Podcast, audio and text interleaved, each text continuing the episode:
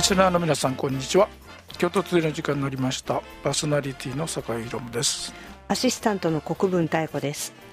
えーと1月も少し経ってはい。まあ寒いなみたいな感じですか ねえ、なんか年の初めの頃の寒いのあが年も末う年末から年始め年始めもう 大変でまあした。京都やしねねねえ各地でねいろいろな被害も出てて、うんなんかありましたかうちはね、うんあの大阪の北部の豊野町の方にちょっとあ豊野区住んでの方ねあのちょっと住まいがあるんですけ実家どの方じゃなくてね、うんはいはいそっちでですねあの水道管が凍結して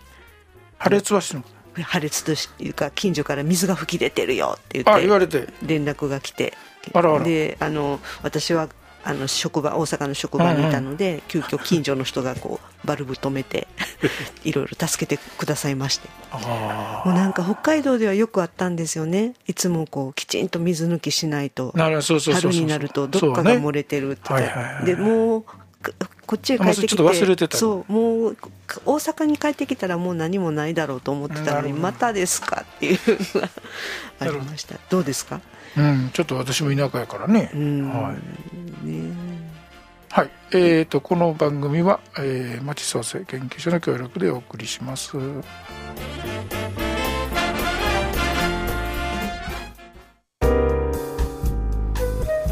あのー僕の実家の方も、はいやっぱり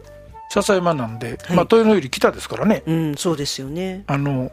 やっぱり気温はだいぶ低くもともと低低いというか、はい寒暖差が、はいまあ、豊野も一緒やね、ええまあ、だから野菜が美味しいんやけどそうですようねん寒暖差があるからやっぱり、うんはいね特に子供の頃はあの霜とかうん霜がすごかったねああねあれ踏んで歩くのが楽しいんだけどザクザクザク って言うんですよねだからこの前も帰った時に、あの父親がもう、まあ、亡くなってるんだけど、はいつけてたあの外のはい散水用のまあはいところにあのなんかプラスチックでつないでるところがあって、はいはいはいそこが割れててね知らずにねあーね蛇口に入れたらもう水浸しになってうるわーってからあー体が水っぽになってる、大変あの車にちょっと散水というか車をね洗車しようと思って、はいうんねえでそうなん一応つなぎのやつつを買ったんですけど、はい、本当はそれになんか巻いとかないといけなかったかなって、うんなんかねあの寒いところそうそうでそはうそういうことしをてきるでしょちんとするんですけど知らずにいると、うんねえ、であとあのよく水道のねからの中のかなあの部品が割れあーあてそうそうそうれの交もうそ換れで割れるとお金かかるんですよねもうなんかちょっとした不注意でそダメれになっちゃう結局どう修理されたんやねだからうん、そうですねいつも水道屋さんに来てもらって直してもらって、うん、本当にねダメまたずっと住んでるとねまた違うんだけどそうね、なんですよね暖房がずっとついてるとあれなんですけど、うんそれとき菌もつくやろうしある程度、うんあそうな寒いんなですとよか言っねて、ええついつい離れてるとあ冷え込んでると思っあそうたそけうそうどいけないってなってるともうね大変なことよにくでもちゃんと隣近所とそ一応あれですう、か、うん、ご親切連な絡方がね取れるようになってたんやね、うん、そうなんです、うんそれはよかったねええそれでまだね良かったですけどで都も会の田舎みたいな感じでよかったねうん、本当にね、ううんんよくしていただいてます本当の都会やと思うねうんわかりませんもんねそうですよね,、うんそうねでも寒いねでも寒ければ寒いほどまた良さもあって、うんうん、まあもちろんね夏その代わり涼しいとかっていうのもあそうそうそうありますしね本当野菜がま美あ味しいそうか言いら、ながら夏も結構暑いからな最近はなうん、まあまあねまあまあ暑いですけど、まあ京都ほどじゃでないも京都大阪に比べると、うんやっぱりやね5度ぐらい涼しいそ感うじでですすかねねまあだいぶ違うわうね、ん標高もちょっと高いんですかそこはそうですねあ結構高いそれが効いてるのね、うんじゃあまあそれもあり移ますよね動だけだとなかなか今、うん、うんまあそうですかね、うんそうそうそうえなんか冬に夏の話してあれだけどーいやさ冬寒い時にああの夏涼しいから以前帰ようって思い以ま前どす、こだっけ御嶽山の近くはいに夏場に行った時に、はいペンションかなんかにうんもうだんだんこう車で山上がっていくたびはにいどんどんどんどん気温が下がっていく、ああーこれは涼しいうんそうですよね標高ってすごいなと思って、うん、うん本当ですよねうん日本は朝が快適ですよね、本当にね 夜ぐっすり寝れそまうすそもんうねそうそうそう、はい、えっ、と今日はあのー少しまあ音楽というよりは文化はい文化芸術みたいなはい話で、はいちょっとある詩のそういうことをやってましてね、はいはい計画作りみたいな、ビジョンとかうんでまあその辺もあるんだけどその中でたまたまこの前の実家の方に帰ってきてあの新聞を見たらあの豊岡の話が出てきてて、はい兵庫県のはいあそこは今芸術にすごく、まあ、演劇とかあ演劇ですか、もともとあの、はい地方の都市に割と都市というか地方に結構演演劇とか、はいなんとか座とかがあるええじゃないですか、は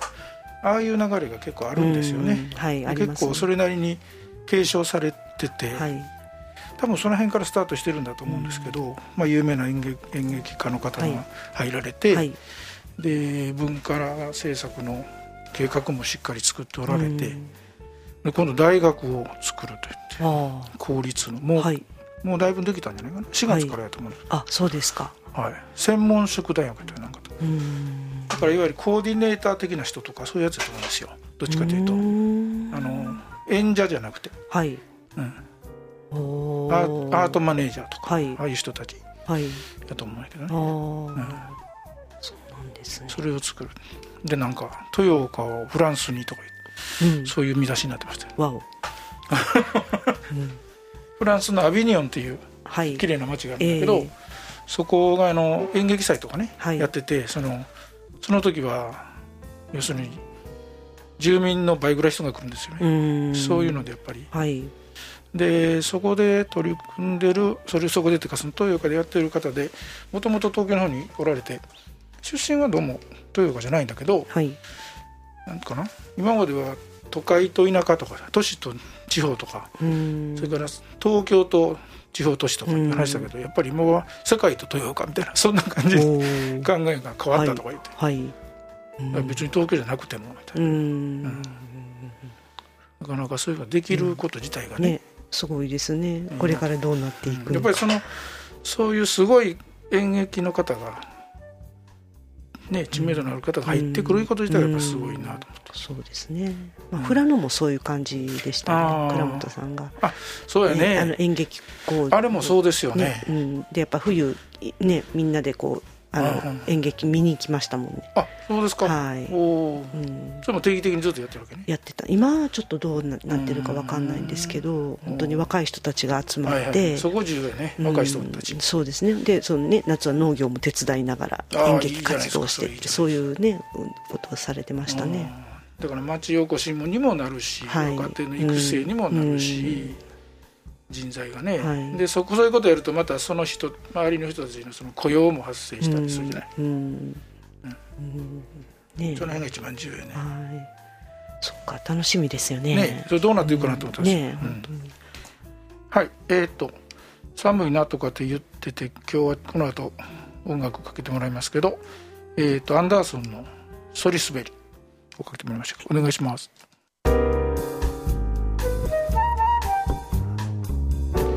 はいあのまあ今ね、はいそういう文化の話して、うんはいまあちょっとコロナ期なんで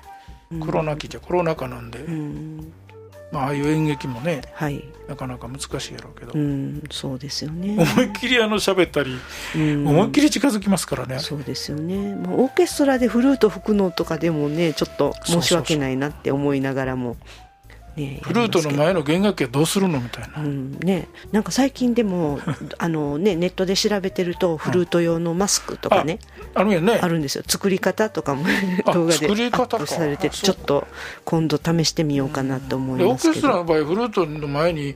プラスチックのあんなん立てたら音が悪いね、うん、いやでもあの私が今いるオケは、うんそういうパーテーションねあの、うん、横じゃ立なくてててくださったり前前にすごく大きい